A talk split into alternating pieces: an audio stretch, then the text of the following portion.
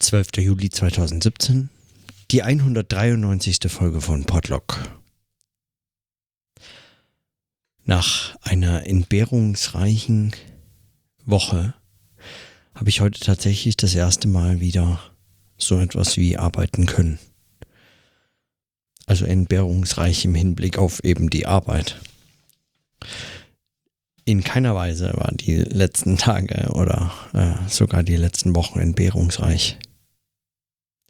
Aber heute hatte ich die Gelegenheit, gestern oder vorgestern habe ich den Tipp bekommen, ähm, dass äh, in Bonn ein Workshop stattfindet. Ich bin erst davon ausgegangen, es ist irgendwie so eine Art Tagung oder so, aber es war nur ein Workshop. Oder was heißt nur? Eigentlich äh, noch äh, ein bisschen besser. Ein Workshop zum Thema Frankfurter Schule und Religion. Ausweg aus der Geschichte. Und äh, die Vorträge, die dort im Programm stehen, äh, sind, äh, lasen sich sehr spannend von den Titeln her. Und ich dachte, ich fahre da einfach mal hin. Ich habe mich kurz angemeldet, das ging auch noch klar. Die haben sich sehr gefreut, dass sich überhaupt jemand von außerhalb noch dafür interessiert hat. Ähm, und es hat sich herausgestellt, es war ein ganz kleiner Workshop am IWE äh, in Bonn an der Uni äh, von äh, eigentlich ausschließlich Doktoranden und äh, Postdocs, äh, äh, also so Nachwuchsleuten. Das war, wir waren insgesamt neun Teilnehmer. Äh, acht davon halten einen Vortrag und ich war so als Außenseiter irgendwie mit dabei und habe äh, zugehört. In einem ganz kleinen Zimmerchen, wo praktisch maximal 15, allerhöchstens 20, wenn man so am Rand noch sitzt, reingepasst hätten. Also ein ganz kleiner Besprechungsraum oder so etwas um, oben äh, im zweiten Stock. Und es war, äh, ja, und es war tatsächlich ein sehr spannendes, äh, sehr spannende Erfahrung. Es waren ausschließlich Philosophen da, die sich aus unterschiedlichen Gründen mit Frankfurter Schule und Religion beschäftigt haben. Und Religion war ein sehr weites Feld in dem Fall und zugleich sehr eng. Also ein sehr philosophisches Verständnis von dem, was Religion ist. Sehr konventionell. Darüber nachgedacht wurde nicht viel, was genau Religion denn sei. Äh, war erfrischend äh, einfach im Zugang muss ich gestehen. Für Religionswissenschaftler fängt da ja überhaupt schon das Spannende an. Äh, die Philosophen konnten Gott sei Dank das überspringen und dann zu wirklich interessanten Fragen kommen. Aber aus ganz anderen Gründen war es für mich auch deswegen spannend, weil man äh, Philosophen in der Form, wie sie so in so einem in so einem Stadium der Karriere oder so des Arbeitens miteinander sprechen und sich gegenseitig Texte vorstellen, also ich zumindest nicht oft äh, zuschauen kann. Und es war dabei auch befremdlich. Sich mit der Frankfurter Schule zu beschäftigen bedeutet im deutschsprachigen Kontext, aber auch in anderen Kontexten, wobei das da seltener der Fall ist, schon oft eine Art Klassikerauslegung, also ein, ein ein, eigentlich ein Rezitieren der alten Texte. Und in dem philosophischen Ertrag und ohne jetzt irgendwem zu nahe treten zu wollen, ist meine Beobachtung eigentlich die, dass es vor allem philologische Arbeiten sind. Also man beschäftigt sich dann beispielsweise eben mit Benjamins Überlegungen zu Geschichte und äh, den messianischen Zügen dieser Geschichtsvorstellung. Aber man fragt sich das in einer Form, in der man nachvollzieht, da steht hier, woher hat er diese Quelle, woher hat er jenes, aus welchen religiösen Texten zieht er solches, ist das mit Rosenzweig verwandt und kann man das damit verstehen, haben die sich getroffen und dann kommen so Fragen tatsächlich. Weiß man, wo, wie viel er von Rosenzweig gelesen hat? Und dann wirft ein anderer ein, die haben sich sogar getroffen am Ende äh, von Rosenzweigs Leben, der war schon sehr alt, äh, hat Benjamin ihn einmal getroffen. Und so, und alle so, aha, oh, das ist interessant. Und so, ähm, mit Philosophie oder mit dieser, mit diesen Überlegungen selbst hat es dann sehr wenig zu tun.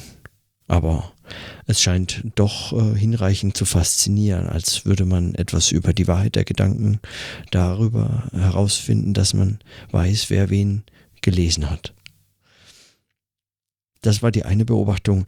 Eine andere Beobachtung, äh, die mir auch noch auffiel, äh, oder die ich auch noch machte, war, ähm, dass man äh, tatsächlich von einem, wie es Adorno sagt, äh, nicht argumentativen Denken bisweilen schon sehr weit entfernt ist. Also man vom, also die Anwesenden, es waren echt nicht schlechte Vorträge. Also manche war so ein bisschen konfus. Ich habe auch nicht alle hören können, sondern nur dreieinhalb. Aber ähm, aber ähm, aber die Anwesenden hatten in einer Form diskutiert, äh, die, die so ablief wie äh, dieser zitiert jenen und dann der frühe Dings und der frühe Y und, und so weiter und so fort. Und, und dann ist das meine Hypothese und das wäre mein Argument und dann sieht man das da und dann könnte man auch das dazu nehmen und dann sieht man das so. Äh, oder ein Gespräch beim Kaffee äh, das ich äh, gehört habe, ist, ah, worüber schreibst du deine Dissertation? Ja, ich schreibe die über Schelling und Horkheimer. Ah, ähm, und, und äh, das ist ja interessant. Und, und dann sagte doch einer, ah, Horkheimer should do the trick with Schelling. Ich dachte nicht so, was, worüber? Also, wie muss man, wie muss man wie muss man Argumente überzeugend finden, dass so ein Satz ein schon, ein schon sinnvoller Satz ist? Ja, ich meine, natürlich, die haben das alles gelesen, sehr intensiv studiert. Gerade wenn man dazu seine Promotion schreibt, äh, hat man das alles sehr genau gelesen und kennt dann alle Querverweise und so. Gerade bei so Klassikern, man darf ja nichts auslassen, das muss ja schön vollständig sein und so. Aber ein solcher Satz, hat der irgendeinen Inhalt? Also hat er irgendeinen Inhalt mehr als äh, habe ich gelesen? Die habe ich auch gelesen. Das frage ich mich wirklich. Also ich, mein Verdacht ist, äh, dass äh, das keinen Inhalt hat. Äh, keinen weiteren tiefergehenden, darüber hinausgehenden Inhalt, als dass man diese Namen nennt und dann sich davon faszinieren lässt.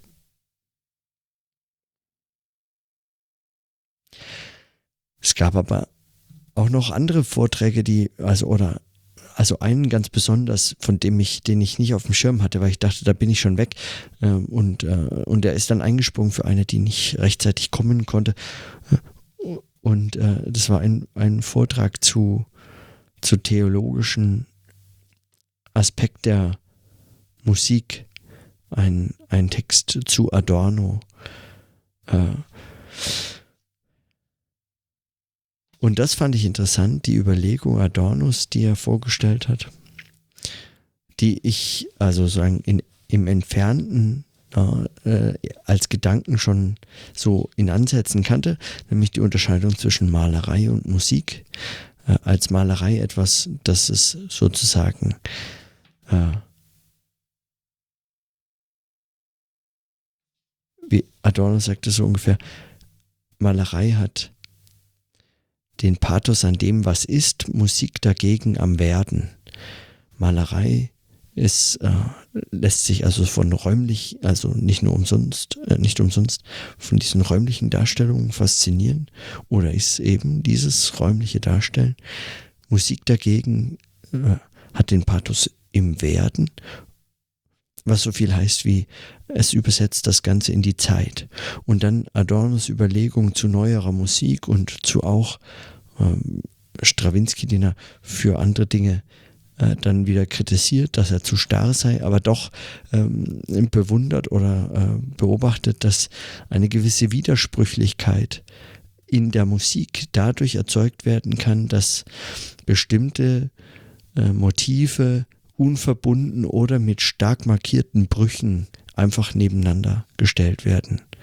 Und dieses Nebeneinanderstellen eben eine Verräumlichung von Musik ist, weil sie an der Stelle eben als im Wesen der Musik angelegt eine Verzeitlichung äh, nahelegen würde, also den Übergang irgendwie äh, entfalten müsste, äh, es aber an der Stelle dann einen Bruch gibt. Und dieser Bruch, diese widersprüchlichen Motive, dieses Nebeneinanderstellen, wäre sozusagen eine Verräumlichung der Musik. Das brachte mich äh, zum Nachdenken auch gerade wieder für die für den Text, den ich Julian nochmal versprochen hatte, äh, zu seiner Arbeit äh, White Spaces, äh, die, zu denen ich gerne noch einen kleinen Text schreiben wollte, aber bislang aufgrund der vielen äh, Umbrüche in den letzten Monaten einfach nicht dazu kam. Und dann und dann diese ganz spannende Weiterführung der Überlegung, dass sich eigentlich diese Faszination an der Musik eben, dass sie sich nicht von diesem räumlichen, dem bildhaften in der Form faszinieren lässt, zurückzubinden an äh, jüdisches Bilderverbot.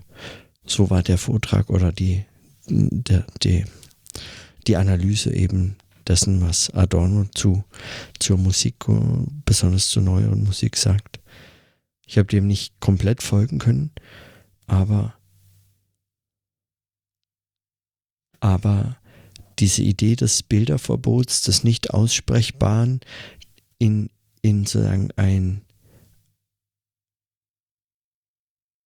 ein Bild des Bildlosen zu bringen,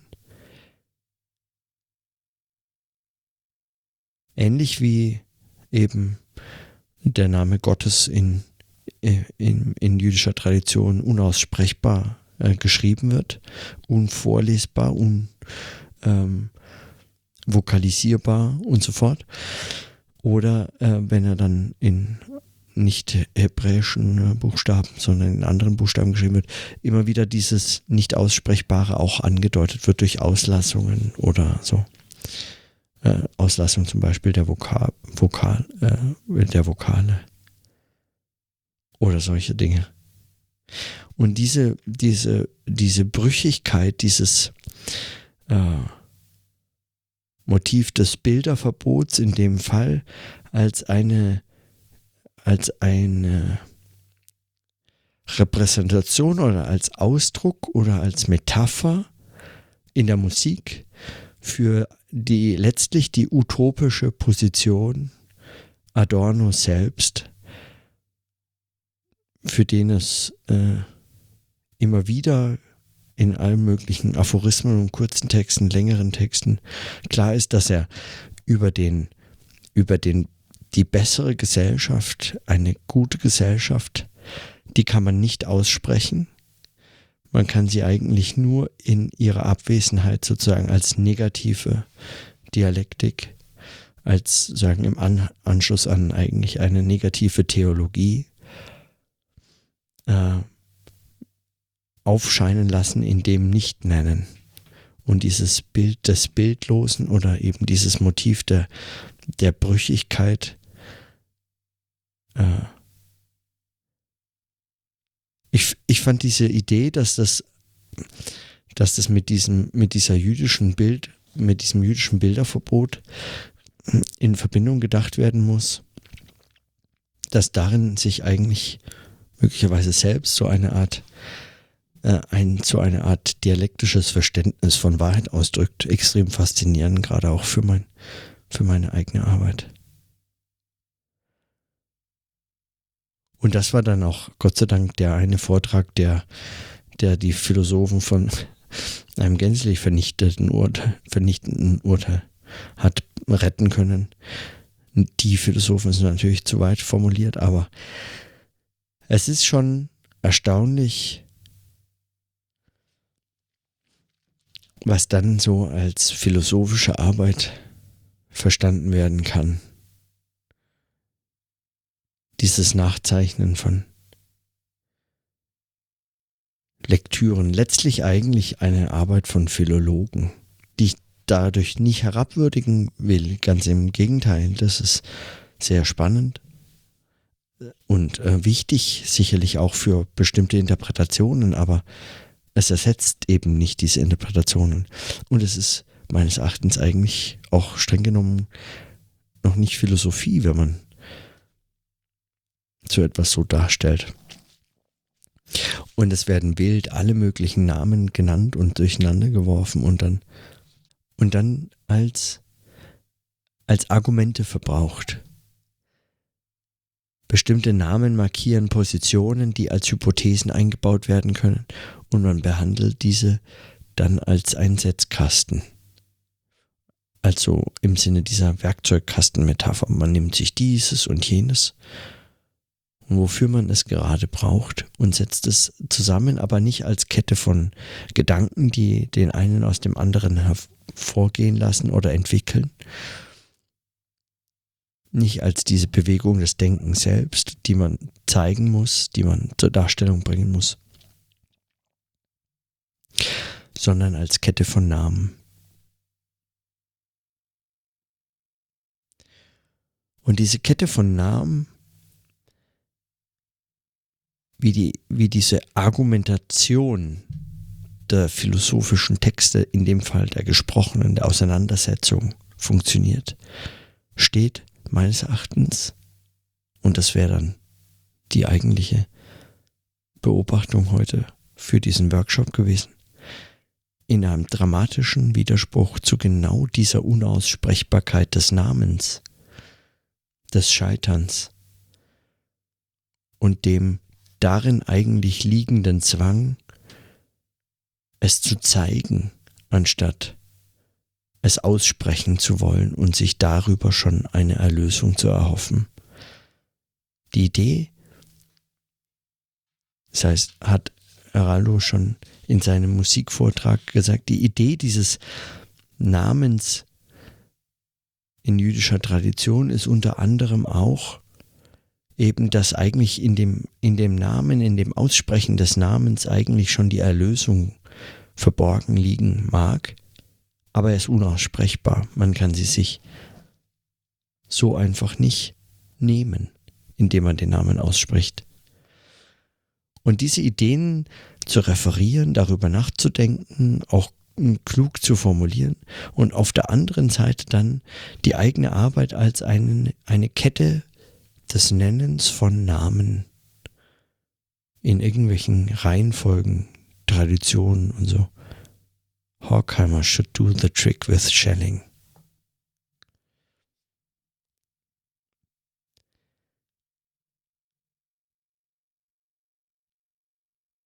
Das sind, das ist doch, das ist doch, das ist doch schräg. Also, oder, das müsste einem doch auffallen, dass sowas dass man sich da in gewisse Schwierigkeiten bringt.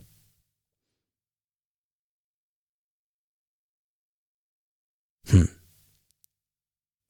Auf jeden Fall war es so oder so wirklich faszinierend.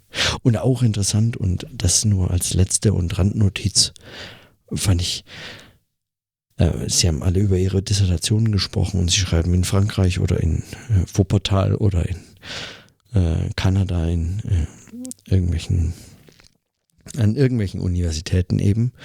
Und äh, sie, ähm, also als, als jemand, der in Deutschland seine Dissertation schreibt, hat man da den geringsten Seitenumfang, möglicherweise äh, vielleicht maximal noch vergleichbar mit dem in den USA und in Kanada. So 250 Seiten oder so ähm, ist dann zwar auch erwartet, aber jetzt auch nicht sehr viel mehr erlaubt.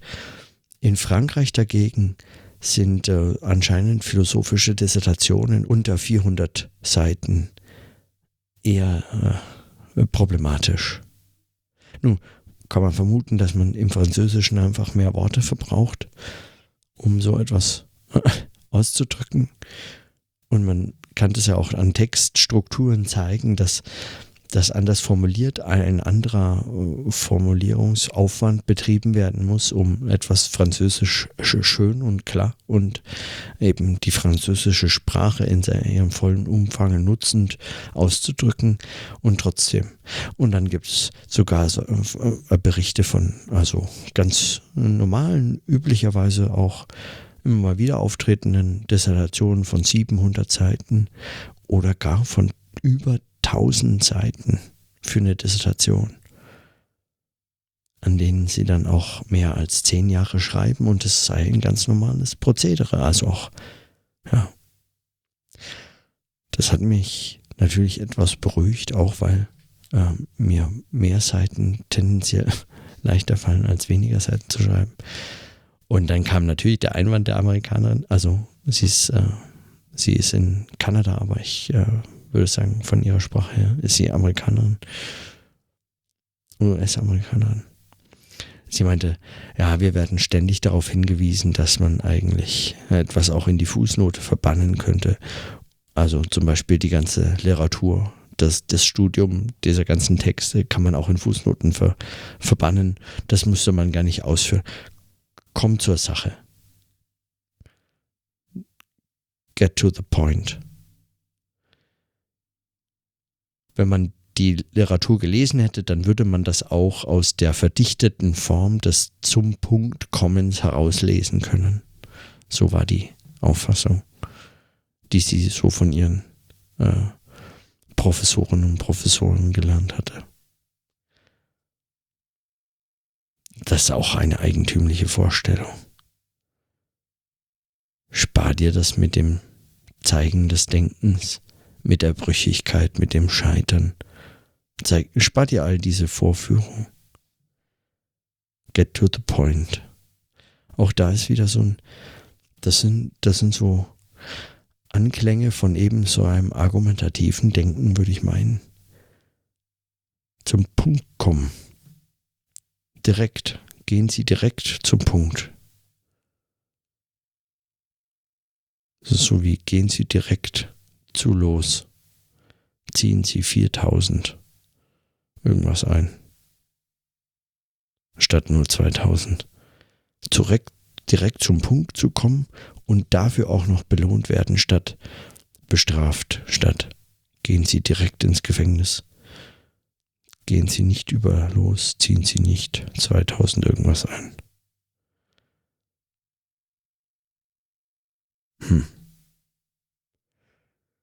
Also, ja diese äh, kleinen äh, ausschweifenden Notizen noch am Schluss zu, äh, zum Handwerklichen de, der Dissertation.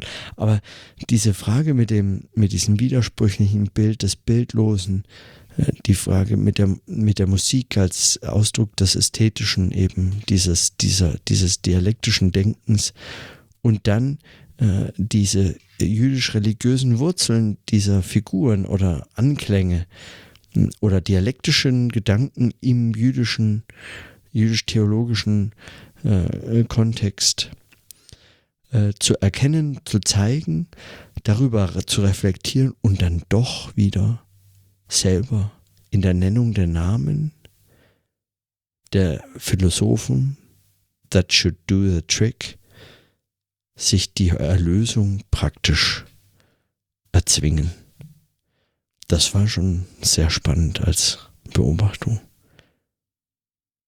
Das ist einem sicherlich aus den Plausibilitätszusammenhängen dieser Fächer selbst so gar nicht möglich zu sehen, weiß ich gar nicht. Aber ja, für mich war es heute endlich mal wieder eine sehr äh, auch eben das Denken anregende Begegnung. Ich war dankbar für diesen Workshop und für die Gelegenheit und für den Hinweis.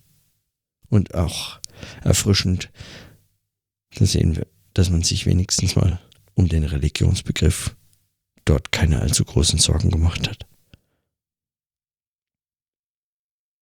Das schadet ihm auch nicht. So. Jetzt äh, aber Schluss für heute und in diesem Sinne, bis morgen.